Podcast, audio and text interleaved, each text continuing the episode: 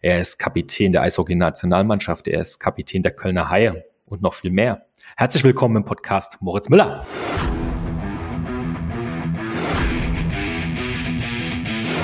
The game is us. Big welcome to the SV Hockey Podcast, powered by Magnacom. Hallo und herzlich willkommen zur allerersten Ausgabe von The Game is Us, dem brandneuen Eishockey- und Sport-Podcast. Ich bin Olli Mebus, Profi-Eishockeyspieler in der ersten deutschen Eishockeyliga. Dort bin ich tätig bei den Nürnberg Ice Tigers. Ich bin einer der beiden Gastgeber dieses Podcasts und an meiner Seite darf ich euch vorstellen Florian Stenner. Hallo, grüßt euch zusammen. Ich bin der Flo, Head of Communications bei der Spielervereinigung Eishockey und im Berufsleben bin ich bei Magnecon, also der Agentur, die diesen Podcast hier produziert und präsentiert. Bei Magnecon berate ich in Sachen Marketing und PR. Das ist heute die erste Ausgabe unseres neuen Podcasts The Game is Us. Daher erstmal ein paar Hintergründe, was ihr hier gerade überhaupt hört und was euch hier erwartet. Sehr gut, vielen Dank, Flo.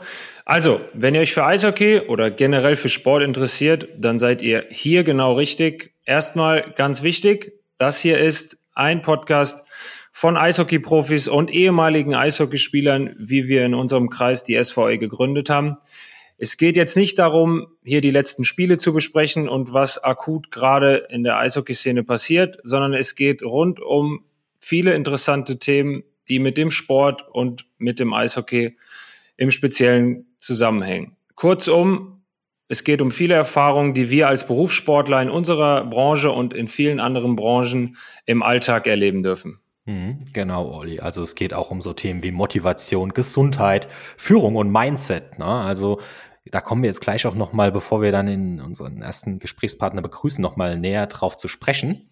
Es wird auf jeden Fall sehr, sehr spannend für euch Zuhörer, die da The Game is Us folgen und hoffentlich auch den Podcast weiterempfehlen. Schon jetzt der kleine Hinweis, lasst gerne mal ein, ein kleines Abo da. Und egal, ob ihr mega der Eishockey-Fan seid oder einfach nur sportbegeistert seid, eine Sache müssen wir euch noch erklären. Du hast es ja gerade gesagt, Olli, das hier ist ein Podcast von Eishockey-Profis, ähm, der SVE. Erzähl doch mal, was es damit auf sich hat. Ja, absolut. Ähm, wie viele ja, Eishockey-Interner mittlerweile auch schon mitbekommen, haben wir im letzten Jahr die Spielervereinigung Eishockey gegründet, kurz SVE, mm, gegründet aus aktiven Spielern und auch einigen ehemaligen Spielern, Du warst auch mit dabei als externe Person und auch noch ein Orthopäde, der Boris, den werden wir mit Sicherheit in den kommenden Wochen auch mal dazu bekommen. Wir sind quasi das Sprachrohr der Spieler und ähm, stellen den Spielern ein gewisses Serviceangebot zur Seite. Aber im Grunde genommen geht es darum, die Kommunikation zwischen Eishockey-Spielern selber und auch Vereinen sowie Funktionären der Liga zu verbessern.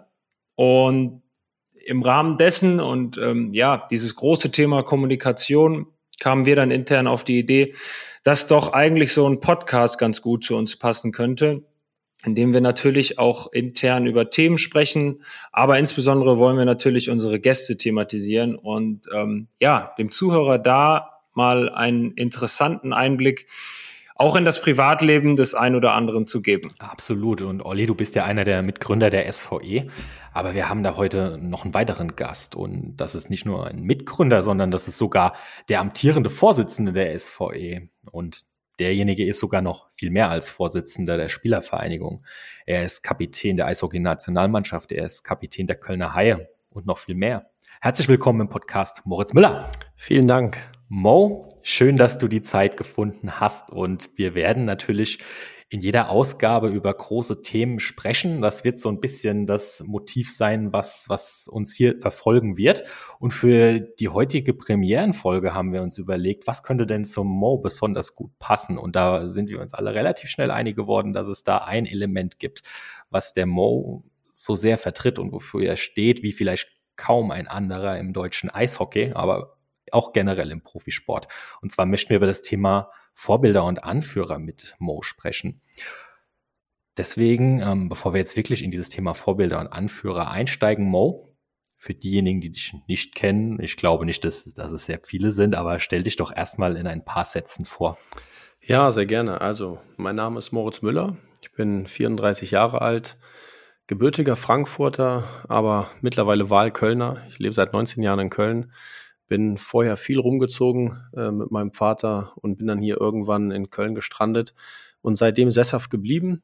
Ähm, ich bin vom Beruf Eishockey-Profi, habe aber auch noch ein paar andere Interessen. Ich betreibe noch eine CrossFit-Box in Köln. Ähm, und mein größtes Steckenpferd ist die Spielervereinigung, die, die SVE. Ähm, außerdem bin ich verheiratet und habe zwei süße Mädels, eine fünf, eine drei. Ähm, viel mehr fällt mir jetzt auf Anhieb nicht ein. Alles weitere müsst ihr aus mir erfragen. Schön, dass du, schön, dass du die SVE mehr? vor deinen zwei Mädels beziehungsweise deiner Familie erwähnst. Ähm, hoffen wir mal, dass die junge Frau zu Hause sich das nicht zu Ohren bekommt. Ich wollte gerade sagen, dass siehst du erstens, wo meine Prioritäten sind und zweitens, glücklicherweise hören die noch keine Podcasts. ja, aber was heißt denn viel mehr? Also Mo, mal ganz im Ernst, äh, das ist ja schon einiges. Wie viele Stunden hatten dein Tag? Ja, ähm, glücklicherweise hat gerade meine Frau ähm, das Haus verlassen, weil das ist doch ein Thema, über das wir öfters mal sprechen. Ähm, für mich könnte der Tag ruhig ein paar Stunden mehr haben. Ähm, insbesondere auch, weil ich äh, schon Wert darauf lege, auch ein guter Papa sein zu wollen. Und ähm, versuche ich manchmal den Tag so hinzujonglieren und wie du auf Flow weißt, geschieht mir das manchmal besser, manchmal schlechter. ähm, ja, ich brauche auf jeden Fall immer jemanden, der mir dabei hilft, die Sachen zu organisieren, die ich anschiebe.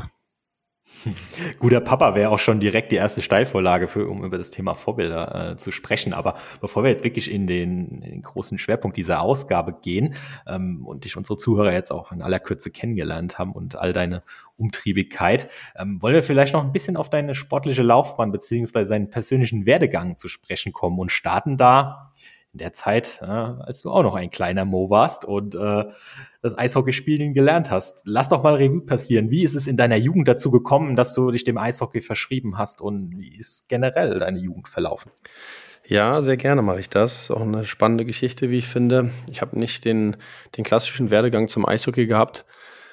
Ähm, oft ist es ja so, dass die äh, beide Eltern vielleicht selber mal gespielt haben. Ähm, bei mir war es etwas anders. Mein Vater ist ein absolut sportbegeisterter Mensch, der äh, immer wieder von Anfällen getrieben mich zur nächsten Sportart äh, geschliffen hat. Also ich habe wirklich im Kindesalter alles ausprobiert, von Judo, Boxen, Turnen, ähm, bis er dann seine Leidenschaft zum Eishockey entdeckt hat. Also mein Vater hat selber mit 40 Jahren angefangen, Eishockey zu spielen. Und genau zu dem Zeitpunkt, ja, bin ich zur Welt gekommen. Und äh, er hat es dann so weit getrieben, noch einen Trainerschein zu machen. Und so habe ich meine ersten Schritte in der Nähe von Frankfurt in äh, Weiterstadt gemacht und bin dann zur Laufschule bei den Frankfurt Lions. Die haben gesagt, nee, der Junge, der kann das nicht, den, den wollen wir nicht. Und so bin ich dann erstmal nach Bad Nauheim abgeschoben worden. Und ja, kurz danach, also beziehungsweise eigentlich sogar davor, ähm, ein paar Hörer wissen das vielleicht. Meine Mama ist äh, 91 verstorben. Ähm, deswegen aus, äh, aus Andenken an meine, meine, Mama trage ich auch nach wie vor die 91 als Rückennummer. Und ähm, das hat mein Vater sehr runtergezogen zu dem Zeitpunkt. Und unser Leben ging ein bisschen drunter und drüber. Äh, und so hat sich mein Vater dann entschieden, äh, mit mir als kleinen Bub nach Frankreich zu ziehen, ins Elsass. Mein Vater war äh, in seinem früheren Leben, bevor mein Papa wurde, äh, Fremdenlegionär in Frankreich und hatte so ein bisschen Verbindungen nach Frankreich und so sind wir dann nach Frankreich gezogen. Und das war wirklich ähm, eine sehr abenteuerliche Zeit, wie ich im Nachhinein sagen kann. Also ähm, es war nicht einfach für uns beide und ich habe dann tatsächlich drei Jahre in Frankreich Eishockey gespielt im Elsass und ähm, nicht die Förderung bekommen, die ich mir eigentlich gewünscht hätte auf dem Weg zum Profi. Also wir hatten ein bis zweimal Training die Woche und mehr war da nicht drin. Und so äh, hat mein Papa dann gesagt, komm, wenn dir so Spaß macht, das Eis spielen, dann können wir ab und zu im Auto mal nach Freiburg fahren. Das war ungefähr eine Stunde, eineinhalb entfernt. Mhm. Und so habe ich dann ein paar extra Einheiten äh, dazu bekommen. Wir sind dann mit, äh, als ich dann zwölf Jahre, also drei Jahre später, zurück nach Deutschland gezogen, und zwar nach Kassel. Und da habe ich ja noch für die Kassel Huskies gespielt. Und ähm, bis ich irgendwann, also bei mir ging es zu Hause ja schon etwas bewegt dazu. Und dann habe ich dann mit 15 gesagt, ich, ich muss mal was anderes probieren. Ich glaube, ich probiere mal die Karte Eishockey. Und ich hatte einen Mitspieler, der hieß Tobi Schwab, mit dem habe ich zusammen bei den Kassel Huskies gespielt und der sagte mir, du pass auf, Mo, ich habe ein Probetraining in Weißwasser. Ich hatte zu dem Zeitpunkt noch nie gehört, wo Weißwasser überhaupt ist. Mhm. Ich sag, ja, du, ich habe nichts vor, ich bin dabei. Ne? Und so bin ich mitgefahren nach Weißwasser und äh, für die Hörer, die nicht wissen, wo es ist, das ist an, an der Grenze zu Polen. Ähm, also von Kassel doch ein gutes Stück. Und ja, ich war gerade 15 geworden, war für mich auf jeden Fall ein Riesenabenteuer. Und so die Füchse hießen die, weißt was, Füchse haben dann irgendwann gesagt, pass auf, Mo, du kannst bleiben, der Tobi auch, dein Kumpel. Ähm, wir haben jetzt hier einige Wohnungen frei. Ich, für die Leute, die das nicht wissen, mehr Leute ziehen eigentlich aus Weißwasser weg als hinziehen. Und so hatte ich dann äh, ja so eine Plattenbauwohnung im fünften Stock zusammen mit einem Russen äh, und einem Kanadier bezogen, die für die Junioren gespielt haben. Also wir waren so eine Dreier-WG. Weil mein Kumpel Tobi Schwab, mit dem ich aus Kassel losgezogen bin, der ist nämlich direkt nach Köln. Ich wusste nicht, dass der auch die Möglichkeit hatte, nach Köln zu gehen. Das hat er mir nicht gesagt. Und so war ich dann auf einmal alleine in Weißwasser. Und für mich war das eigentlich super. Ne? Mal weg aus dem Umfeld, was ich in Kassel hatte, was für mich auch ja schon, ich versuche die richtigen Worte für zu finden, aber es war nicht so einfach. Und ähm, so konnte ich mich wirklich ganz aufs Eishockey-Spielen konzentrieren. Und das habe ich dann noch 28. Kurze Zwischenfrage. Ja. War damals auch schon, schon wirklich äh, der klare Plan, es soll mal, es soll mal der Beruf Eishockey-Profi werden? Naja, als Kind hat man ja immer so einen, so einen Traum. So richtig greifen kann man das ja gar nicht. Was ist eigentlich Eishockey-Profi? Ne? Ähm, man weiß es ja nicht. Ähm, in Kassel war es so, da war ich allerhöchstens Ergänzungsspieler. Ich, mein Vater war niemand, ähm, der in dieser typischen Vereinsmeierei mitgemacht hat. Also er hat mich zum Training gefahren, danach abgeholt und ich hatte immer das Gefühl, dass die Huskies mein Potenzial nicht ausgeschöpft haben. Und so sagte dann der Trainer von den Huskies, Mo, du brauchst jetzt gar nicht nach Weißwasser gehen, weil die spielen eine Liga höher als wir. Kassel war Jugendbundesliga und Weißwasser in der DNL. Die werden dich abschieben nach Krimitschau. Das ist auch eine Stadt im Osten. Dann spielst du in der gleichen Liga wie jetzt, dann kannst du auch zu Hause bleiben. Weil du bist einfach nicht gut genug. Und ähm, ich sage, okay, danke, danke, dass du so sehr an mich glaubst. Also wenn ich noch einen Grund mehr gebraucht hätte, wegzugehen, dann ist er jetzt da. Ähm, und so bin ich nach Weißwasser gekommen. Und für mich war das natürlich ein Riesenabenteuer. Ne? Eine Liga höher spielen, ähm, direkt das erste Spiel in Köln gehabt, gegen Thomas Greis im Tor und direkt im ersten Spiel mein erstes Tor geschossen. Ich habe gedacht, das ist ja wie ein Traum. Ne? Also gefühlt war ich zu dem Zeitpunkt schon Profi. also hättest du mich nach dem Spiel gefragt. Und das habe ich 28 Spiele gemacht. Und dann sitze ich in der Kabine und schlage die Eishockey News auf. Das ist so unsere Eishockey-Fachzeitschrift. Und auf der letzten Seite steht in so einem kleinen Kästchen, Kölner Junghaie bieten Probetraining an. Und zu dem Zeitpunkt hatte mich der Trainer in Weißwasser so ein bisschen degradiert. Ich habe dann nur noch dritte Reihe gespielt anscheinend, anstand erste. Ich hatte so mein Neuverpflicht, Neuverpflichtungsbonus schon verspielt. Und, also nach dem, nach dem ersten Tor im ersten Spiel kam keins mehr. nee, es war schon okay, finde ich. Aber es, äh, ihn, ihn störte etwas. Ich weiß auch gar nicht mehr, was das genau war. Auf jeden Fall, du weißt ja, wie es ist, Olli, man kann ja nicht immer nur erste Reihe spielen. Manchmal kommt auch in die dritte und dann habe ich diesen, äh, diese Annonce in der Eishockey News gelesen, habe angerufen und gesagt, so, ähm, wie sieht's aus, kann ich zum Probetraining kommen? Und ich gesagt, ja, das kannst du gerne machen. Und ich hatte genau zwei Taschen. Ich hatte eine Tasche, das war meine Eishockey-Tasche und eine zwei, weitere Eishockey-Tasche, da waren meine Privatsachen drin, also die zwei Taschen. Und dann bin ich losgefahren mit dem Zug und habe in Weißwasser gesagt, ich spiele jetzt in Köln. Also es war auf jeden Fall zuversichtlich. Wie viele Taschen bräuchst du denn heute eigentlich? Jetzt wäre das äh, ja, ein 3,5 Tonner wahrscheinlich, der dann seine Reise antreten würde. Aber da siehst du mal, wie, äh, ja, wie unkompliziert und frei man doch eigentlich ist, wenn man nichts hat. Ne? Und wie kompliziert es ist, wenn man dann doch Sachen angehäuft hat. Ja, dann bin ich mit meinen zwei Taschen angekommen hier in Köln-Deutz am Bahnhof und habe das Probetraining mitgemacht. Und danach meint der Trainer, du pass auf, ähm, du gefällst uns, du kannst gerne bleiben. Und ähm, für die Zuhörer, die jetzt mit dem Eishockey nicht so affin sind, Weißwasser war damals, also wir waren Vorletzter. Ne, das waren so die Ausklänge der DDR-Talentschmiede, die ich noch mitgemacht habe. Und Köln war so Liga-Primus äh, im Nachwuchs zusammen mit Mannheim. Also ich bin vom Tabellenletzten zum Tabellenzweiten damals gewechselt und habe das gleich aus Weißwasser eigentlich gehört, was ich damals aus Kassel gehört habe. Du brauchst erst gar nicht nach Köln fahren, weil du bist in der Woche wieder hier. Ne? Die wollen dich nicht. Und dann hat es nach dem Probetraining aber geklappt und dann meinten die, du pass auf, Mo, du bist ein guter Junge, es gefällt uns, wie du dich hier reinlegst, du kannst bleiben. Wir haben aber kein Sportinternat oder ähnliches. Das war damals alles erst im Aufbau, das gab es damals nicht. Du musst dich um deine Wohnsituation selber kümmern. Und ich weiß, dass ich noch genau 390 Euro auf dem Konto hatte. Ähm, und eine Nacht in der Jugendherberge in Köln-Deutz im Viererzimmer kostete 39 Euro, das weiß ich noch. Und so habe ich mir zehn Nächte, konnte ich mir leisten und ich habe zusammen mit drei drei Chinesen mir das Zimmer geteilt, die gerade auf der Anuga waren, auf der Süßigkeiten, Süßigkeitenmesse. Herrlich. Und ich hatte das ganze Zimmer in der Jugendherberge voll mit Süßigkeiten, als sie dann abgereist sind. Und wisst ja, wovon ich mich ernährt habe. Und so bin ich dann, ja, ich bin dann hier zur Schule gegangen natürlich auch. Und nach der Schule, wenn ich Training war, war ich dann hier im Eishockey-Geschäft neben der Halle. Und da habe ich meine Zeit mit Schläger angeschaut und ich wusste ja nicht, wo, wohin mit mir selber. Inwiefern hat sich deine Wohnsituation dann verändert? ja, also ich hatte dann erstmal keine äh, und ich saß dann da im Hockeyshop und der hat dann irgendwann Mitleid mit mir gehabt, dass der Junge da sitzt und dann demnächst bald obdachlos ist und dann sagt er, du über dem Hockeyshop, das sind so Boardingzimmer, ähm, da kannst du dich einmieten, ähm, das ist, äh, sind für Montagearbeiter. Ähm, also es war also ein Zimmer, zwei Betten und die Toilette war direkt unter der Dusche. Ne?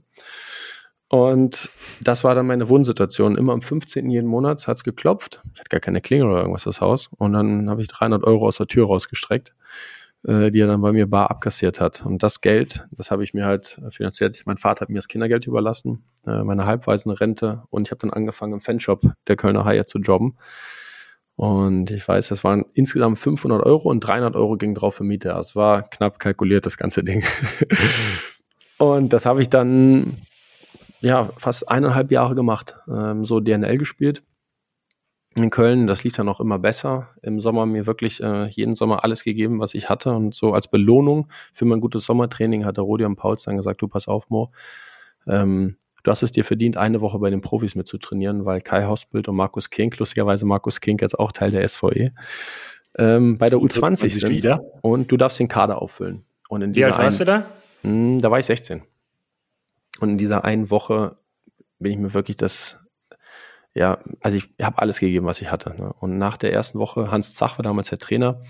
Hans, äh, auch genannt der Alpenvulkan im Eishockey, ist wirklich jemand, der den Nachwuchs gefördert hat, aber auch eine klare Ansprache an die Jungs hatte. Und der meinte nach der ersten Woche, Jung, pass auf, hast du gut gemacht, darfst noch eine Woche bleiben. Und dann habe ich, war für mich, war schon wieder Profi, ne? Also das erste Mal war ich ja Profi in Weißwasser mit 15. Mhm. Das zweite hat sich die Nachwuchsmannschaft in Köln geschafft, aber jetzt war ich ja gefühlt, war ich ja schon durch. Und noch eine zwei, weitere Woche dazu gewonnen. Und nach der zweiten Woche stehe ich dann bei dem Fanfest, die Saisoneröffnungsfeier der Kölner Haie, bei den Fans und schaue zu, wie die Mannschaft halt so empfangen wird. Ich hatte den ganzen Tag über eigentlich nicht viel zu tun außer Schule und Training. Und dann kommt ein Reporter zu mir vom Kölner Express und sagt, hey Mo, herzlichen Glückwunsch zu deiner Förderlizenz. Und sage ich, nee, nee, habe gar keine Förderlizenz. Ich durfte jetzt seit zwei Wochen mittrainieren, aber doch, du hast eine Förderlizenz. Sag ich, Was ist eine Förderlizenz? Förderlizenz die, ist ja so ein Einstiegsvertrag im Profitum. Also du hast dann quasi einen ersten Profivertrag unterschrieben und die Förderlizenz ermöglicht, äh, ermöglicht es dem Verein, dich auszuleihen an die zweite Liga, dritte Liga äh, oder auch in den Nachwuchs. Und habe ich gesagt, der täuscht sich ja 100 Pro. Und dann sagt er, nee, hat der Hans mir gerade erzählt. Und dann schaue ich so zur Bühne und dann hat der Hans mir zugezwinkert. Und das war sozusagen dann der Startschuss für meine Karriere in Köln. Ich hoffe, ich habe jetzt nicht um, zu weit ausgeholt. Dann war es ein drittes Mal Profi. dann hat es tatsächlich endlich geschafft, ja. Ja, und mittlerweile ähm, über 700 Spiele auf dem Kerbholz in der deutschen Eishockeyliga, alle im Trikot der Kölner Haie. Ähm, Kam es für dich niemals in Frage, noch was anderes zu sehen? Ähm, also es gab natürlich schon die Zeitpunkte, wo es entweder bei mir nicht lief oder ich mit dem Verein nicht zufrieden war. Ähm, ich denke, da, da würde ich schwindeln, wenn ich sagen würde, das war immer eine, eine 100-prozentige Traumehe und ich habe von Anfang an immer gedacht, ich möchte auf jeden Fall meine Karriere in Köln äh, beenden. Es gab natürlich schon die Momente, wo ich damit geliebäugelt habe, mal den Verein zu verlassen, aus verschiedenen Gründen. Aber es gab dann doch immer wieder den Moment, wo es dann davor, wo ich, wo ich dann gesagt soll ich es wirklich machen? Und ich glaube, dadurch, dass ich als Kind, ich war auf acht verschiedenen Schulen, ähm, bis ich dann in Köln angekommen bin, so viel rumgezogen bin, war ich irgendwie doch froh, hier dann angekommen zu sein. Und immer wenn es dann vor die Entscheidung kam, dann doch gehen zu wollen, zu können, ähm, habe ich mir dann doch anders entschieden. Und im Nachhinein betrachtet, jetzt im Nachhinein, bin ich froh, dass ich, äh, dass ich das so gemacht habe, also dass ich nicht gewechselt bin. Es gibt natürlich schon auch Vorteile, die jemand äh, erlebt, wenn er den Verein wechselt, ähm, die ich wahrscheinlich so nie erleben werde oder erfahren werde. Aber ähm, zum Beispiel? Ja, also wenn du lange an einem Standort bist, dann wirst du ja irgendwann der Standort, auch in der öffentlichen Wahrnehmung.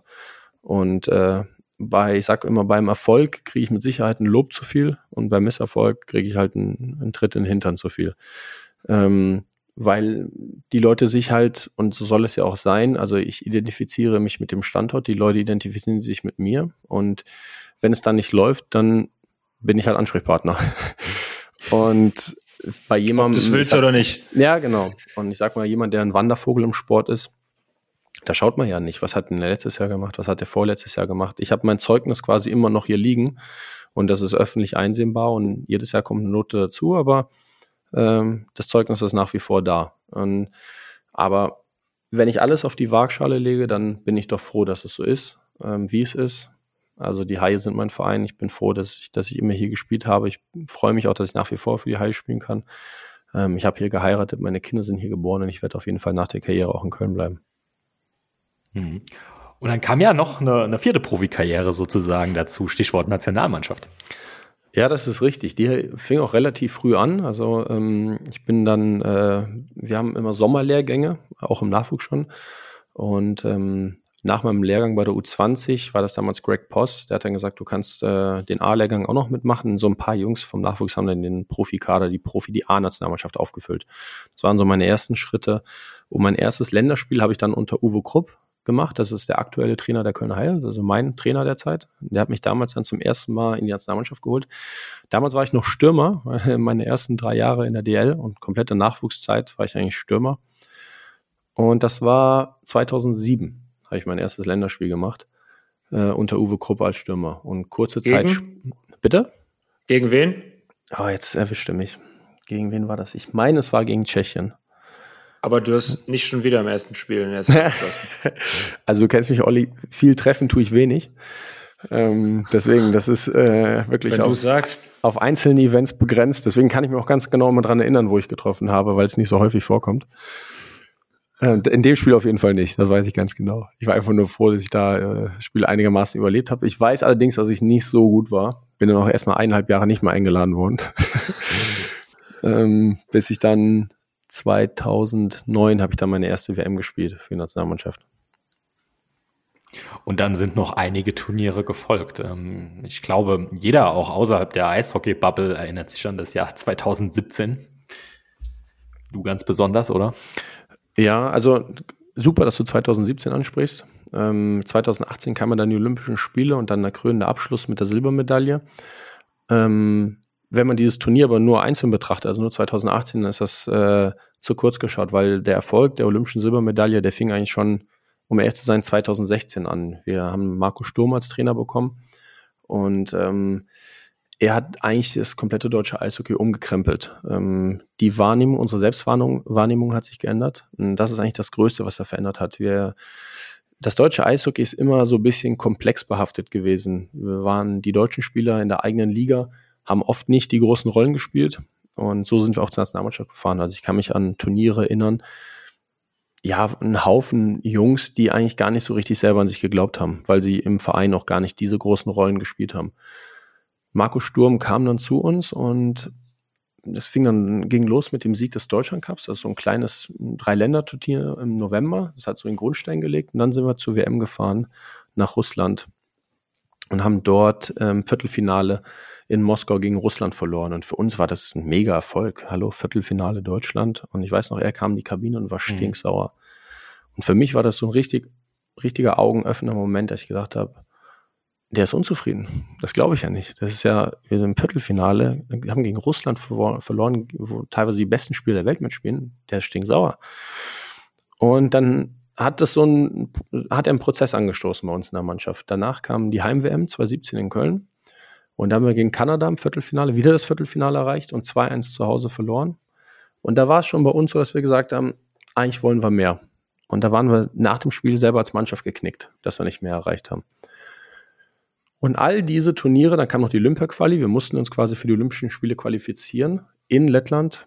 Und da mussten wir gegen Japan, Österreich und Lettland alle drei Spiele gewinnen, um uns quasi für Olympischen Spiele zu nominieren. Und viele von uns haben gesagt, ey, ist die letzte Chance für uns bei Olympischen Spielen dabei zu sein. Wir müssen das Ding jetzt wuppen. Und ich kann mich an das letzte Spiel in Lettland erinnern, gegen Riga, äh, in Riga gegen Lettland. Und die Halle hat gebebt. Und ich kann mich an kein Spiel meiner Karriere erinnern, wo ich so viel Druck verspürt habe. Ähm, es ging dann noch um die Förderung des DOSB, die weggefallen wäre, wenn wir uns als Verband nicht für die Olympischen Spiele nominiert äh, hätten. Das war natürlich auch nochmal so eine interessante Information vorm Spiel. DOSB. No pressure, no pressure. DOSB, Deutscher Olympischer Sportbund. Genau, und die zahlen dem, dem Verband, halt jedem Verband, der olympisch ist, jedes Jahr eine sportliche Förderung. Und hätten wir die Olympischen Spiele nicht äh, geschafft, dann wäre diese Förderung weggefallen. Um der Info und mit dem, mit unserem Traum zu Olympischen Spielen zu kommen, diesen ganzen Sachen sind wir in das Spiel gegangen. In Riga gegen Lettland. Und das war ein unglaubliches Spiel und haben das dann ganz knapp gewonnen. Und dann gingen wir los dann auf die Reise nach Korea zu Olympischen Spielen. Und da war die Mannschaft dann wirklich vom Kopf bereit zu sagen, okay, jetzt fahren wir nicht mehr hin, um einfach nur mitzumachen oder maximal das Viertelfinale zu erreichen. Ähm, die WhatsApp-Gruppe hieß von Anfang an Mission Gold. Und für die Hörer, die jetzt nicht so viel mit Eishockey zu tun haben, das ist eigentlich vermessen. Also man muss ganz ehrlich sagen, das ist eigentlich vermessen, das als deutscher Eishockeyspieler zu denken, zu sagen. Aber ich glaube, nur wenn man wirklich selber dran glaubt, dann, dann ist es auch möglich. Und das hat das Turnier auf jeden Fall gezeigt. Und das war bisher der größte deutsche Erfolg im Eishockey, die olympische Silbermedaille. Und hat dem Sport an sich, denke ich, auch sehr gut getan. Nehmen wir uns da nochmal. die WhatsApp-Gruppe noch? Ganz kurze Frage. Und heißt die jetzt Silberjungs? nee, die heißt nach wie vor so. Die wird immer bestehen bleiben. Ab und zu, wenn mal ein Jubiläum ist oder äh, irgendwas, dann wird da reingeschrieben. Ähm, aber lustigerweise gibt es tatsächlich ein paar dieser WhatsApp-Gruppen. Ähm, ich habe gesehen, äh, wir hatten dieses Jahr wirklich auch eine sehr erfolgreiche WM und aus dieser Gruppe ist bisher auch keiner ausgestiegen. Also ähm, so Sachen verbinden einfach. Ne? Da wächst was zusammen. Ähm, ich sage immer, eine Mannschaft, wo wirklich Liebe im Raum ist, da die Mannschaft, die kann, die kann weit kommen. Und das waren so Mannschaften, wo wirklich, das klingt jetzt ein bisschen schnulzig, aber wo wirklich Liebe und Zuneigung da ist. Und äh, ich glaube, dann tut, tut man sich auch ein bisschen schwer, so eine WhatsApp-Gruppe dann irgendwann zu verlassen. Nimm uns da nochmal ganz kurz mit in dieses Turnier damals in ähm, Pyeongchang. Du hast angesprochen, dass ihr vorher diesen Moment hattet intern, dass ihr gesagt habt, wir scheiden im Viertelfinale aus, das reicht uns nicht. Was war das für eine Dynamik, die sich da entwickelt hat? Und würdest du im Nachhinein sagen, das war dein persönliches größtes sportliches Erlebnis? Ja, natürlich. Erstmal von der Tragweite, die es hatte. Also ähm, die Berichterstattung über die Olympischen Spiele ist ja nochmal was ganz anderes, ähm, als wir das sonst so im Alltag erleben. Ich denke, ähm, die Eishockey-Sportart ähm, spielt sich ja doch hier immer sehr regional ab. Ähm, also klar, die Leute kennen mich schon im Umkreis von Köln oder in Köln, aber wie viele Leute kennen mich wirklich in München? Ne? Das sind die, die halt wirklich Eishockey-affin sind. Und äh, wenn man zu Olympischen Spielen fährt, dann erreicht man wirklich ein Publikum, was man vorher nicht erreicht. Das ist äh, national ganz anderes, ganz anderes Event, viel größer.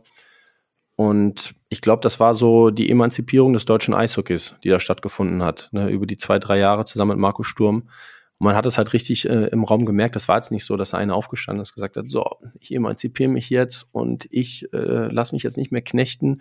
Ich glaube jetzt so sehr an uns, aber es war einfach, ähm, wie sich selber, wie, wie sich jeder selber präsentiert hat als, als Individuum im Raum und ähm, ja, wie man miteinander spricht und wie man seine Ziele formuliert. Und da hat man einfach gemerkt, das ist eine Mannschaft, die ist angetreten, um mitzuspielen, um zu gewinnen. Und dann braucht es natürlich ähm, wie in jedem Turnier oder jeder, jeder Saison so Schlüsselmomente. Ähm, das war bei den Olympischen Spielen. Dann Jetzt bin ich gespannt. ja, also ich, äh, wir hatten ein schweres Spiel gegen, äh, gegen Norwegen, das haben wir nur knapp gewonnen und dann kamen wir ähm, in der Gruppe auf Schweden. Und Schweden hat uns ganz knapp besiegt in der Gruppe. Und wir saßen danach in der Kabine und haben gedacht, nee, das gibt's ja nicht. Wir waren einfach besser. Ne? Und das war eine brutale Mannschaft. Es war vom Niveau her mit das beste Spiel, was ich so miterlebt habe, vom Speed und alles. Und dann treffen wir ähm, wieder auf Schweden ähm, in der Endrunde. Und da habe ich gesagt, diesmal nicht oder wir. Ne? Und dann kam es auch so. Das war einfach, das waren brutale Spiele. Das war eine Mannschaft, wo sich keiner über den anderen stellt und wo jeder bereit ist, sich dem System und dem Team unterzuordnen. Und das habe ich so in der Form dann ja, jetzt bei der WM hatten wir das auch, aber so krass wie bei Olympischen Spielen auch so nicht mehr erlebt. Da gibt's keine Egoismen, dass irgendeiner sein Ego voranstellt und sagt, ja, ich bin aber eigentlich gerade ein bisschen beleidigt, weil jetzt ist gerade der auf dem Eis und ich kann das mindestens genauso gut. Und äh, wenn es schon so losgeht, dann, dann kann das nichts werden. Aber das war wirklich eine Mannschaft, wo jeder dem anderen alles gegönnt hat und sich jeder bereit war, ich ordne mich einfach unter, ich stelle mich hinten an und egal was du von mir willst, ich mache das. Und das hatten wir einfach und das, das hat uns auch so weit getragen. getragen. So sah es auch aus. Also ich kann mich auch noch gut daran erinnern und jetzt auch glaube ich, viele Menschen, die damals nicht so oder die generell nicht so Eishockey-affin sind. Ich glaube, das Spiel war mo sonntags morgens um 5 Uhr, deutsche oder ja. mitteleuropäische Zeit. Und ähm, also selbst ich habe, glaube ich, damals so viele Nachrichten bekommen und ähm, ne, ich glaube, du bist auch wach und was ist das für ein Spiel und was machen die gerade? Also das war dann jetzt letztendlich das, das ähm, ja, Goldmedaillenspiel. Was da losgetreten worden ist damals, ähm, das war wirklich ja, einfach nur Wahnsinn und glaube ich ein ganz, ganz wegweisender Schritt. Ja, das war auch so die Reaktion, die wir bekommen haben. Ne? Also ich glaube, mein Instagram-Profil ist in den zwei Wochen um acht oder zehntausend Leute gewachsen. Ähm, das war unglaublich. Wir haben Reaktionen bekommen. Ich, wir sind nach dem, das war, lass mich kurz überlegen, vor dem, vor dem Halbfinale gegen Kanada saßen wir und haben gesagt, wir gönnen uns ein Bier, jeder eins und haben uns im Zimmer getroffen und haben gesagt, jetzt sind wir unter den besten Vieren. Also es gibt ja nichts Schlimmeres auf der Welt, als jetzt Vierter zu werden. und lass uns bitte nicht warten, dass wir im Spiel um Platz drei Bronze gewinnen. Wir müssen das nächste Spiel direkt zuziehen gegen Kanada. Dann haben wir safe eine Medaille. Und ähm, das easy, ne? Gegen Kanada ist ja kein ja. oder so. ja, und ich erinnere mich, dass wir aus Warm-up, äh, aus Warm-up kommen und ähm, Kanada erstmal nicht rauskommt im Warm-up. Und wir sind schon draußen, bestimmt drei, vier Minuten und die kommen nicht raus. Und da hatte ich schon so ein bisschen Gefühl, dass es so ein bisschen gespielte, gespieltes Selbstbewusstsein, was sie da suggerieren. Und ähm, man muss natürlich sagen, Kanada hatte natürlich mega den Druck, den wir nicht hatten. Wir waren der Underdog, der in dem Spiel einfach befreit aufspielen konnte und so hat Kanada auch gespielt. Die waren ein bisschen verkrampft und wir haben ja Tore geschossen, die schießt ja so auch nicht normalerweise. Das war ja ein Tor schöner als das andere. Und dann nach dem Sieg gegen Kanada, weil ich sind wir ins Zimmer zurückgekommen. Und am nächsten Morgen haben wir uns da im, äh, im Olympischen Dorf im Essenssaal getroffen und haben wir gefragt, wer hat denn eigentlich geschlafen gestern Nacht? Ja, ja, ich habe es probiert, aber nicht geschafft. Und im Endeffekt hat keiner vom Team wirklich geschafft, ein Auge zuzudrücken nach dem Spiel, weil man war so überwältigt, auch von den Reaktionen, die aus der Heimat kamen. Ähm, das war einfach unglaublich. Ja, glaube ich. Und dann kam da die WM, ne? also das letzte große Turnier. Ähm, hast du da vielleicht auch, die Journalisten hören vielleicht ja auch zu, du hast schon gesagt, Eishockey News oder Dump and Chase, hast du da vielleicht noch für unsere Zuhörer so zur Premiere von uh, The Game is Us eine kleine Anekdote von der WM, die man so vielleicht noch nicht gehört hat? Ja, kann ich, kann ich gerne ein bisschen was erzählen von. Also die WM, äh, Toni Söderholm ist ja mittlerweile der Bundestrainer, ähm, äh, ein Finne, der aber sehr gut Deutsch spricht, ähm, der jetzt mittlerweile seit drei Jahren Bundestrainer ist und den ich persönlich für einen äh, der besten Trainer halte, die ich je hatte. Also ähm, egal ob Vereinsbasis oder, oder, oder Nazio-Basis. Ähm, ein ganz feiner Mensch, der ähm, taktisch und ähm, Spiel vorbereiten natürlich auf Top-Niveau ist, aber auch gerade was äh, Menschenführung angeht, äh, auf einem ganz hohen Level spielt. Und er kam dann zu mir vor ähm, ich hoffe, ich darf das ausplaudern, aber ich denke, er nimmt es mir nicht krumm. Und dann kam dann vorm Spiel, vorm allerersten Spiel in Italien, kam er zu mir und dann sagt er, Mo, wir führen jetzt was ein und immer bei vor Kaffee und Kuchen, ähm, so zwei Stunden vorm Spiel trifft sich die Mannschaft und isst nochmal Kaffeekuchen, tritt einer vor die Mannschaft und ähm, der kann machen, was er will. Der muss irgendwas performen, der kann ein Lied singen, kann einen Witz erzählen, die Geschichte aus seinem Leben, ein Video, irgendwas. Und dann sage ich, und du fängst an, sagt er. Das war ein Tag vom Spiel, ne? Ich, wie, ich fange an, ähm, was soll ich denn machen vom Team, ne? Also ist ja unangenehm. Und dann bin ich nochmal zu ihm hin, habe gesagt, äh, Toni, ich bin jetzt eigentlich aufgeregter vor dem Meeting als vor dem Spiel. Ne? Also was soll ich, das war, ich, ich habe die ganze Zeit drüber nachgedacht, was soll ich denn da performen vor der Mannschaft? Und dann hat er zu mir gesagt, ja, das ist auch Ziel der Übung. Und ich möchte, dass im Verlauf des Turniers die Mannschaft denjenigen, der vorne ist, irgendwann auffängt. Und ähm, dass sich niemand mehr schämen muss für irgendetwas.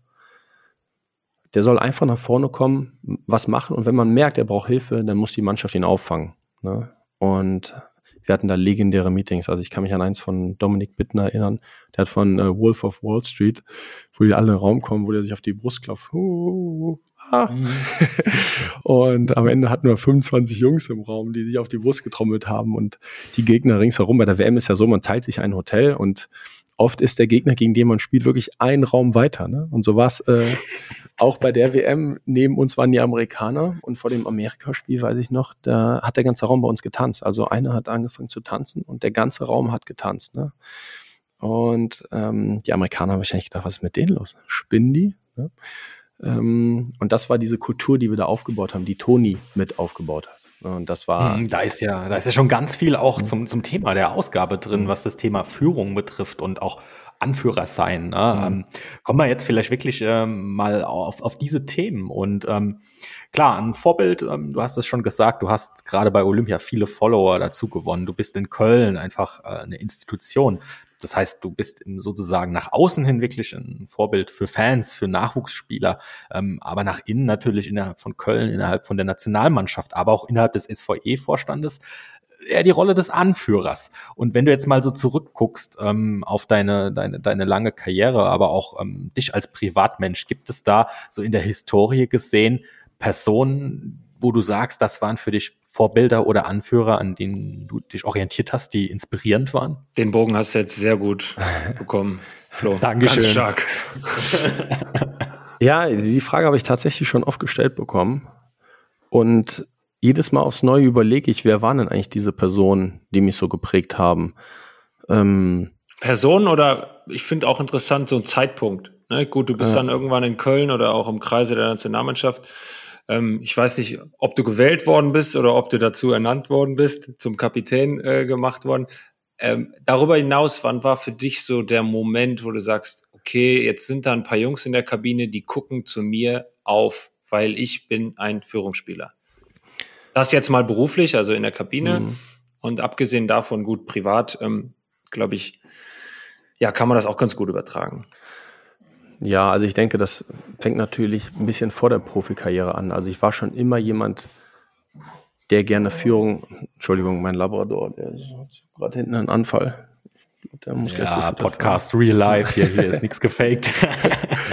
ja, also ich denke, es fängt, ähm, es fängt schon in jungen Jahren an. Also ich war schon immer jemand, also ich denke, Prinzipien, man muss immer Prinzipien haben, man muss für seine Prinzipien einstehen. Ähm, für mich ist es ein ganz großes Thema, was ich mich eigentlich schon mein Leben lang begleitet. Ich bin ja Skorpion, Aszendent Skorpion, ist so das Gerechtigkeitsthema. Also für mich gibt es eigentlich nichts Schlimmeres als Ungerechtigkeit, äh, wenn ich irgendwo Ungerechtigkeit miterlebe. Und da war ich schon immer so, dass ich dann das Gefühl hatte, dafür einstehen zu müssen. Ähm, bei mir war es so, dass ich, ähm, wir waren in Freiburg dann ein Spiel schauen und Freiburg hat dann gewonnen.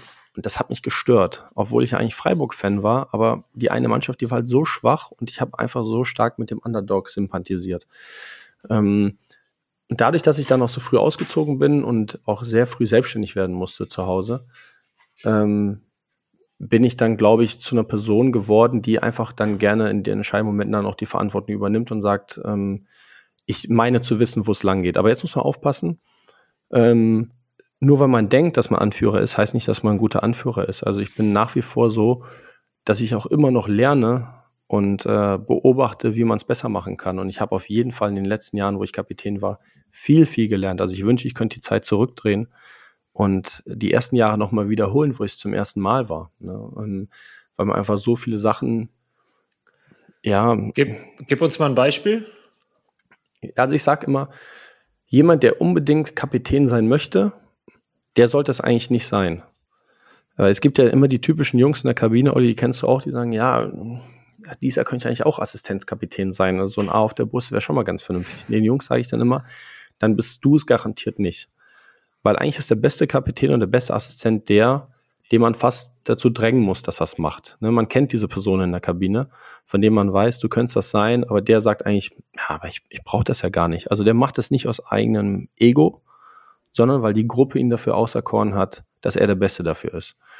Und das muss sich halt jeder selber fragen, mache ich das eigentlich für mich selber oder mache ich das, weil ich es wirklich gut kann und die Gruppe das möchte? Und als ich Kapitän geworden bin, ist es natürlich klar, dass man dann mega stolz ist. Und ich war dann so, und dann mache ich noch das und dann mache ich noch das, bis ich dann irgendwann verstanden habe, alleine kommst du hier nicht weit. Du musst das abdelegieren, die Sachen, die Aufgaben, die du hast. Und alleine wirst du hier nichts führen können, weil dann bist du und die Mannschaft. Und du musst ja Teil der Mannschaft sein, weil du bist ja der Kapitän. Und dann habe ich dann irgendwann angefangen zu verstehen, dass es ja darum geht, die anderen fast höher zu stellen als einen selber. Und dann kommt der Respekt umgedreht zweifach zurück. Ne? Und dann habe ich angefangen, Jungs Aufgaben zu geben. Die haben es dann oft gar nicht gemerkt. Da habe ich dann kleine Sachen einfach so, du könntest auch hier beim Warm-up, ähm, wenn wir rumlaufen, hätte ich gern, dass du hier auf dem Eis klopfst und dann einfach Aufgaben abgeben. Und ich finde, du wärst ein super Kassenwart. Und so baut man sich dann eine Gruppe auf. Und äh, wir hatten dazu wirklich ein sehr interessantes Video bei der Nationalmannschaft zum Thema Führung. Wer, wer führt denn eigentlich? Dafür braucht es ja einen, der vorangeht. Aber viel entscheidender ist Person Nummer zwei und Nummer drei, die sich dazu entscheiden, dem, der vorangeht, hinterherzugehen. Weil wenn du alleine vorgehst und du machst dann den Hampelmann da vorne und keiner kommt mit, dann startest du keine Bewegung. Wir hatten da ein Video zur Nationalmannschaft, das war ein Festival und die hat da irgendeine Band gespielt auf der Wiese und alle saßen auf so einem Hang und haben zugeschaut. Bis irgendeiner wirklich angefangen hat, absolut extravagant zu tanzen. Also der hat sich wirklich da richtig zum Affen gemacht auf der Wiese. Es sah aber richtig cool aus. Und am Anfang haben die Leute ihn so ein bisschen belächelt, haben gesagt, äh, schau mal den an, ne? der tanzt da alleine, macht sich zum Affen. Aber er hat es durchgezogen und es war ihm wirklich egal, was die anderen darüber denken, wie er dabei aussieht. Und auf einmal kam der zweite und der dritte dazu. Und dann wurde eine Bewegung gestartet. Die haben mit angefangen mitzutanzen. Und Ende der Geschichte ist, dass diese ganze Wiese, ne, dieses ganze Festival am Tanzen war, am Hüpfen, am Bouncen. Und alles hat angefangen mit einer Person, die den Mut hatte, den ersten Schritt zu gehen. Aber entscheidend waren die ersten, die gesagt haben, ich unterstütze den, der vorangeht und gehe mit. Ansonsten bist du ein Anführer ohne ohne Truppe im Rücken. Ne? Und das mhm. ist halt wichtig, dass du die Jungs in der Kabine findest, die mit dir den Weg mitgehen. Alleine wirst du es nicht schaffen, du musst ja eine Gruppe aufbauen. Und dann sind die Jungs, die sich nicht so sicher sind, ob sie dem folgen sollen, also dem Trainer, dem Kapitän, die haben irgendwann keine Anlaufstellen mehr. Also sie sind irgendwann isoliert in der Kabine. Und man möchte eigentlich zur Gemeinschaft dazugehören. Das heißt, die Gemeinschaft der Anführer muss größer sein als die Gemeinschaft derer, die nicht geführt werden wollen. Schön gesagt. Ja, danke. ähm, bring das Ganze mal in Zusammenhang auch so, mit, so ein bisschen mit der Außendarstellung. Ne? Wir reden jetzt hier vom Sport, wir reden vom, ja, vom Profi-Eishockey im Kreise der Nationalmannschaft, aber auch im, im privaten, im Heimatverein. Ähm, da ist man automatisch auch so ein bisschen Person des öffentlichen Lebens. Ne? Du hast das vorhin angesprochen, Instagram explodiert nach der Silbermedaille. Ähm, die Presse nimmt einen eher wahr. Wenn es gut läuft, dann äh, bekommt man Lob zu viel. Wenn es mal nicht so gut läuft, einen doppelten Tritt in den Hintern. Inwiefern ist dann so eine gewisse Außendarstellung, die man dann ja zweifelsohne als Führungsspieler, als Führungsperson ähm, ja vertritt, auch ähm, ein wichtiger Aspekt? Ja, es ist, ähm, muss ich ganz ehrlich sagen, es gibt solche und solche Zeiten. Ne? Es gibt Zeiten, äh, da bin ich super gerne der, der ich bin und, äh, und finde die Sachen toll, die ich gemacht habe. Und es gibt natürlich auch manchmal Zeiten, wo ich denke, warum kann ich jetzt einfach nicht mit dem Strom mitschwimmen? Ähm, warum kriege ich es jetzt ab? Und da gab es auch in Zeiten, in denen es sportlich vielleicht mal nicht so gut läuft. Absolut, ja, absolut. Genau die meine ich. Ähm, und da gab es, ähm, also meine Frau weiß das, es gab Nächte, da habe ich nachts nicht geschlafen, ne, weil ich das Thema so mit nach Hause genommen habe und es hat mich so belastet, dass wir es nicht schaffen und ich als derer, der das vorantreiben soll, nicht schafft, das hinzubekommen. Und das ist, und dann kommt noch, ich habe ja eben schon gesagt, das Thema Gerechtigkeit, das war bei mir immer schon so. Und wenn ich dann das Gefühl habe, ungerecht bewertet zu sein oder ähm, ähm, ich meine, Instagram ist ja Fluch und Segen, ne? Das ist, ähm, mhm. Absolut. Der Uwe Krupp hat das, glaube ich, mal gesagt, das sind äh, die Toilettenwände der Neuzeit, ne? Und der Schulterklopfer ist halt nur einen halben Meter davon entfernt, dir in den Hintern zu treten. Und das ist halt ja. echt so, ne? Anonym wirst du da verlinkt nach dem Spiel und da lese ich halt manchmal Sachen, die möchte ich eigentlich gar nicht lesen. Ähm, aber zwangsläufig wirst du darauf verlinkt, du liest sie dann doch. Und da musst du dann schon ein stabiles Umfeld haben. Und das sage ich den Jungs, den jungen Spielern, die bei uns hochkommen, denen sage ich das immer. Weil ähm, als ich ein junger Spieler war, man liest natürlich total gerne über sich selber in irgendeinem Fanforum, dass der Junge total super ist. Ne? Also baut, baut dann ja auf. Klar. Problem ist halt nur drei Jahre später bist du eigentlich der gleiche Mensch und eigentlich auch ein besserer Spieler, aber du machst den gleichen Fehler, wirst aber anders bewertet. Ne? Und das sage ich den Jungs wenn du 18 bist, du kannst auf deinen eigenen Torwart laufen, das Ding zwischen die Beine legen, Eigentor schießen, dann sagen die Leute, ja, aber trotzdem richtig, dass man den Nachwuchs eine Chance gibt, was ja auch richtig ist. Aber machst du den gleichen Fehler mit 21, dann werden die Leute schreiben, ja, ähm, schade, äh, dass er sich nicht weiterentwickelt hat. Und das war jetzt das Ende der Geschichte. Ich hatte mal einen Fan, der hat mich über Jahre hinweg verfolgt. Da war ich schon Nationalspieler, der wollte mich immer noch nach Duisburg abschieben. Immer wenn ich irgendwas gelesen habe, wo hat er mich wieder in den Kader nach Duisburg eingeplant. Die haben dritte Liga gespielt. Das heißt, gibt's doch nicht. Ich spiele WMs für die Nationalmannschaft, der will, dass ich in der dritten Liga spiele. Und dann Falls du dich jetzt angesprochen fühlst, lieber Zuhörer, Fan von Mo Müller, du hast jetzt die Chance, uns über Instagram oder Facebook Spielervereinigung Eishockey nicht zu melden. Ja, also ich, ich will ja, ich sag ja, Kritik ist ja absolut richtig und gehört ja mit dazu, ne? Und damit müssen wir auch lernen, umzugehen. Ich finde, das muss alles im Rahmen bleiben, also es darf keine persönliche Ebene erreichen. Und oft müssen die Leute sich auch selber hinterfragen, warum sie so sauer sind, warum sie so einen Frust in ihrem eigenen Leben, eigenen Leben haben. Entschuldigung. Ich hatte da, als in der Zeit, wo mich das so stark belastet hat, das rate ich auch jedem Spieler, der so Momente erlebt oder jeder Person im Sport oder auch außerhalb des Sports, die durch solche Täler geht, weil das erlebt man ja doch, ne, dass man fast so eine Depression abrutscht. Und ich habe mir dann professionelle Hilfe gesucht, äh, immer wieder, auch von verschiedenen äh, Psychologen. Und der eine, der hat mir da eigentlich am meisten geholfen, der sagte zu mir, Mo, schau mal, eigentlich sind wir Menschen ziemlich einfach. Wir, die Kölner Haie, welche Farben habt ihr? Und ich sage, ja, schwarz, rot, weiß. Und dann sagt er, hm, warum? Sag ich, ja, Stadtwappen. Und sagt er, aha, also okay, dann gehen wir ein bisschen in der Zeit zurück. Und warum ist das Stadtwappen rot und weiß? Ich sag, ja, weiß ich auch nicht. Sagt er, ja, eigentlich geht's alles zurück auf Clans. Und wir sind als Clan losgegangen und wir haben uns bemalt in unseren Farben. Jetzt wird's, jetzt wird's. Ja, aber lieb. pass auf, ja. aber lass mich zu Ende führen und dann verstehst du vielleicht, worauf ich hinaus will. Haben uns in unseren Farben angemalt. Wir haben gleiche Lieder, die wir singen. Das ist ein Gefühl der Zugehörigkeit. Äh, quasi, wir trommeln noch. Da erlebst du ja auch im Stadion, wenn dann getrommelt wird und dann werden die gleichen Lieder gesungen. Also es ein, entsteht ein Gemeinschaftsgefühl in dieser Gruppe. Jetzt ist es aber so, die Fans stehen hinter der Plexiglasscheibe oder am Block und ich bin der, der auf dem Eis steht und den Kampf quasi ausführt für den Clan. Ja? Früher war es so, er konnte selber kämpfen. Der, der jetzt eigentlich auf die Trommel haut. Ne? Der hat jetzt aber nur mich. Und jetzt versage ich unten auf dem Feld. Ne? Ich habe quasi für den Clan versagt. Und da hat er gesagt, du darfst das nicht so persönlich nehmen, sagt er. Ne? Für er lebt durch dich mit.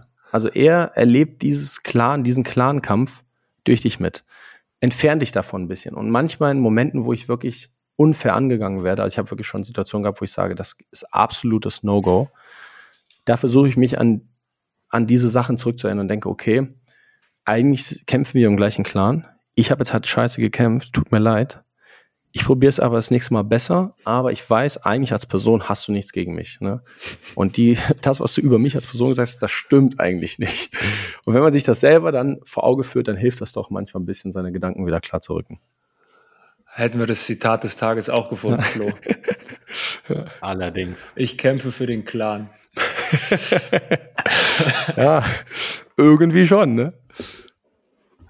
Aber, aber mal auch vielleicht jetzt, um, um mal bei den Clans zu bleiben und ein Blick, bisschen Blick auf die Gesellschaft äh, zu lenken. Ähm, wie ist es denn deiner Meinung nach aktuell, jetzt auch mit anderthalb Jahren Corona, ähm, jetzt abseits vom Sport, deiner Meinung nach gesellschaftlich unser Land bestellt? Siehst du irgendwo, dass es vielleicht einfach wieder mehr Anführer braucht oder Vorbilder in unserem Land? Stichwort Bundestagswahlen.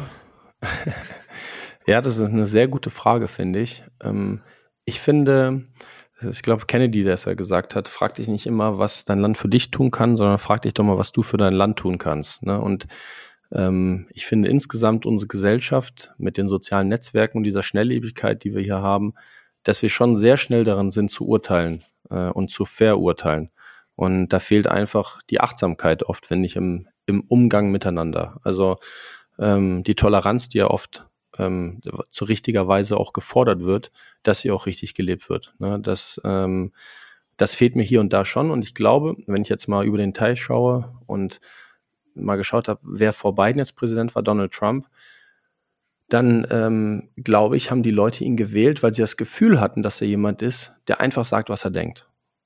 Und das war, glaube ich, der Grund, warum er am Ende gewählt worden ist. Ob er jetzt ein guter Präsident war oder nicht, sei mal dahingestellt. Aber ich glaube, das fehlt den Menschen manchmal, dass, dass da jemand ist, also so fühle ich auf jeden Fall, dass er sagt, okay, Ähm, ich sage jetzt einfach das, was es ist und egal. Und es ist so ein Tiptoeing. Also man, man umgeht so unter, auf Zehenspitzen um so bestimmte Themen rum. Und ich glaube, es braucht wieder Leute, die Sachen klar benennen, auch wenn sie mal einen Fehler machen. Also, und dann falsch sind und dann mal sagen, tut mir leid. Also das, was ich gerade gesagt habe, das war to totaler Quatsch. Äh, das hat keinen Sinn gemacht, aber ich war zu dem Zeitpunkt total davon überzeugt. Ähm, und dann geht man weiter. Mir ist zu wenig klare Kante und dementsprechend zu wenig klare Anführer, ja. Hm, Dinge klar benennen. Ähm, mhm. Ist ja auch irgendwo jetzt die perfekte Steilvorlage, um auch nochmal über das Thema Spielervereinigung zu sprechen. Also wenn ich gerade an die, die ersten Wochen und Monate der Gründung denke, wir haben Dinge sehr klar benannt und du bist auch da als, als Vorsitzender natürlich ähm, wortgewaltig nach außen getreten. Ähm, Geh doch mal so ein bisschen auf die, auf die Spielervereinigung unter den Gesichtspunkten Anführer sein, aber auch Vorbilder sein ein. Ja, das ist wieder das Gerechtigkeitsthema, was mich da auf einmal gepackt hat. Ne? Ich hatte einfach, ähm, also dass wir im deutschen Eishockey eine Spielervereinigung benötigen, das wissen wir eigentlich alle schon seit seitdem wir in dieser Liga sind. Aber es gab nie dieses eine vereinende Thema, was uns dazu geführt hat, ähm, das zu starten. Und ähm, als die Corona-Pandemie ihren Lauf genommen hat, also so angefangen hat, die Liga abgebrochen wurde, ähm, ist uns eigentlich als Spielern erst bewusst geworden, dass eigentlich immer nur über uns gesprochen wird, aber nie mit uns. Also unser Vertragswerk stand in der Zeitung, über Vertragsmodelle wurde diskutiert, mit Agenten, also mit Agenten wurde gesprochen, bevor mit den Spielern gesprochen wurde. Ähm, dann haben wir es aus der Öffentlichkeit erfahren, aber zu keinem dieser Zeitpunkte war eigentlich mal die Frage, okay, was ist eigentlich mit den Spielern? Wie sehen die das? Wie wollen die spielen? Auf welche, äh, welche Idee haben die? Oder ähm, es war ja ziemlich schnell klar, dass wir dann ohne Zuschauer die Saison spielen werden. Ähm, auf welche, äh, welche Opfer, welche Opfer ist der Spieler bereit einzugehen, um die Saison zu spielen? Und da ist uns eigentlich erst bewusst geworden, der Spieler, ey, das interessiert nicht gar keinen, ne? Wer ist eigentlich hier der, der da für uns spricht? Und das war halt der Moment, wo ich gesagt habe, okay, ich muss jetzt was machen. Und dann ging das erst über WhatsApp-Gruppen und dann, äh, ja, kamen dann die richtigen Jungs dazu und dann ging das schnell seinen Lauf und ich bin sehr stolz, wie sich das Ganze jetzt entwickelt hat. Wirklich, das ist das. Ähm, man schaut ja manchmal in seiner Instagram-Bio, da habe ich dann so drinstehen und dann sehe ich dann SVE. Ne? Da denke ich, ja, das ist wirklich was Sinnvolles, was ich in meinem Leben gemacht habe. Und ich hoffe, dass, dass wir weiter so, so wachsen, dass die Spieler das so annehmen. Ähm, es gibt ja Idealisten, wie wir das sind. Und deswegen haben wir das Ding ja gegründet. Und dann machen wir uns nichts vor, wird es immer Spieler geben, die kommen in so eine Spielervereinigung, weil du sie davon überzeugen musst, ähm, durch einen Vorteil. Was ist der Vorteil, den sie persönlich davon haben? Ähm, den Vorteil musst du dann schaffen als SVE. Aber für mich ist das Thema SVE, was können wir dem Eishockey zurückgeben oder wie können wir Eishockey besser machen in fünf bis zehn Jahren, 20, 30, 50 Jahren? Ähm, und nicht, wie kann ich äh, mir selber jetzt äh, in den nächsten drei Monaten helfen. Es war jetzt knapp eine Stunde lang wirklich sehr tiefer und auch teilweise sehr exklusiver und offener Einblick in, in dein Gefühlsleben, in deine Art und Weise, Sport, aber auch die Gesellschaft zu verstehen. Ähm, ich hoffe, den Zuhörern hat es genauso gut gefallen wie mir persönlich, wirklich mal so tief in die Themen einzusteigen und das kann ich nur noch mal betonen, das ist einfach hier auch der Ansatz dieses Podcasts, The Game is Us, dass wir uns Zeit nehmen, die Themen zu besprechen, die sich um den Sport drehen und die den Sport dann auch so besonders machen. Ähm, nichtsdestotrotz haben wir auch noch zwei Dinge jetzt in den nächsten abschließenden Minuten, in Anführungszeichen abzuarbeiten, die wir ganz gerne als feste Kategorie im Podcast etablieren möchten. Und da zählen wir auch so ein bisschen auf die Unterstützung von euch Zuhörern da draußen, die hoffentlich mittlerweile abonniert haben und das spätestens jetzt tun. Es geht um Fragen stellen. Und äh, zunächst einmal, Mo, geht's in eine kleine Schnellfragerunde. Alles klar. Die ist mit einem Augenzwinkern zu, ver zu verstehen. Okay. Ne? Ähm, ich freue mich. So, es macht mir immer Spaß. Sehr gut. Dann steigen wir doch gleich mal ein mit dem Thema Karneval. Wer ist besser verkleidet und wer feiert besser? Moritz Müller oder Lukas Podolski? Moritz Müller. Wow. Schnelle Ansage. Ey, hoffentlich können wir das irgendwie nochmal gegenverifizieren. Hast du irgendwie Kontakte zum Poldi, dass wir den auch mal hierher holen? Mal gucken, was er da sagt. Äh, man spricht ab und zu mal. Ähm, vielleicht lässt er sich ja auch für eine Folge vom Podcast breitschlagen. Ich werde mal anfragen. Das wäre mega. Gerne. Thema Deutsche Eishockeyliga. Möchtest du lieber persönlich 1000 Spiele voll machen oder wäre dir ein Titel mit den Haien nochmal wichtiger? Titel mit den Haien. Klare Ansage. Wir bleiben in Köln. Und äh, in Köln ist ja auch der Name Dreiseitel eine Institution und zwar in mehrererlei Generationen. Bock drauf, lieber nochmal mit dem NHL-MVP Leon Dreiseitel im Laufe deiner Karriere in Köln zusammen zu zocken oder würdest du lieber nochmal unter Papa Peter trainieren? Ich denke, realistischer ist fast, dass äh, Papa Peter nicht, mich nochmal trainiert, weil der Leon wird mit Sicherheit noch zehn Jahre in der NHL drüben sein. Und so lange halten meine Knochen, glaube ich, nicht mehr aus. Aber ich würde sehr gerne natürlich, um deine Frage richtig zu beantworten, würde ich sehr gerne mit Leon mal zusammenspielen können. Nochmal ganz kurz äh, vom Skript weg, was, was macht dein, in deinen Augen den, den Leon als Spieler so, so besonders, auch für die Zuhörer, die jetzt nicht aus der Eishockey-Bubble kommen? Ähm, Leon ist, Leon Dreiseitel spielt bei den Edmonton Oilers in der NHL und ist einer der absoluten Top-Spieler in der gesamten Liga und das ist äh, wahrlich nichts äh, Selbstverständliches für das deutsche Eishockey. Ne? Nee, Leon ist ähm, quasi die, äh, die größte Figur, die wir derzeit im deutschen Eishockey haben und gehört zu den besten Eishockeyspielern der Welt. Der Leon kann unglaublich passen, hat ein unglaubliches Spielverständnis, ähm, versteht Sachen einfach schneller als andere, hat die richtige körperliche Konstitution und auch die mentale Reife, das schon in jungen Jahren auf dieser Bühne abzurufen. Das haben ja auch nur sehr wenige. Ähm, das alles zusammen macht ihn zum Superstar.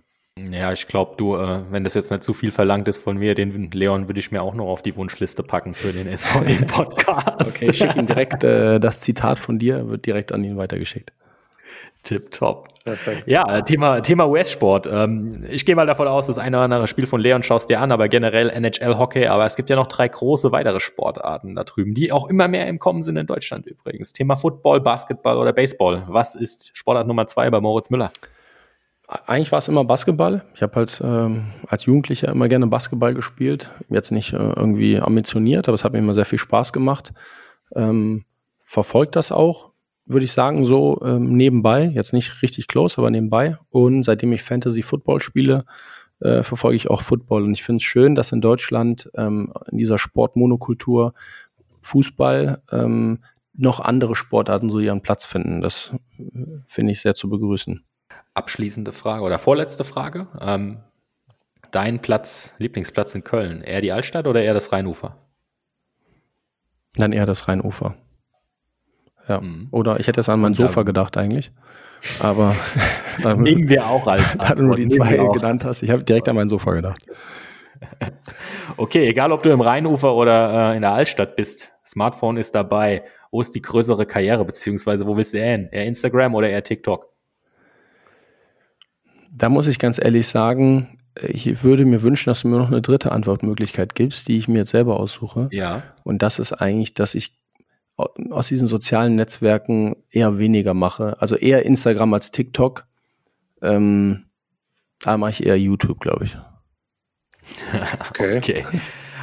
Alles klar, das, wir sind durch mit der äh, Schnellfragerunde. Vielen Dank, Mo, für deine Zeit. Jetzt darfst du dir noch eine Frage ausdenken und damit kommen wir auch schon zur letzten und äh, abschließenden Kategorie, nämlich wir möchten euch natürlich auch nicht vorenthalten, wer der Gesprächspartner in Ausgabe Nummer zwei ist. Das ist der Corbinian Holzer und mit dem werden wir über das Thema Privilegien und Verzicht, das Leben als Profisportler sprechen. Wir würden uns natürlich sehr freuen, wenn ihr Zuhörer uns die ein oder andere Frage zu diesem Thema zuschickt. Wir versuchen sie zu integrieren und der Mo hat jetzt die Chance, schon mal quasi die erste Frage vorzugeben an den Corby.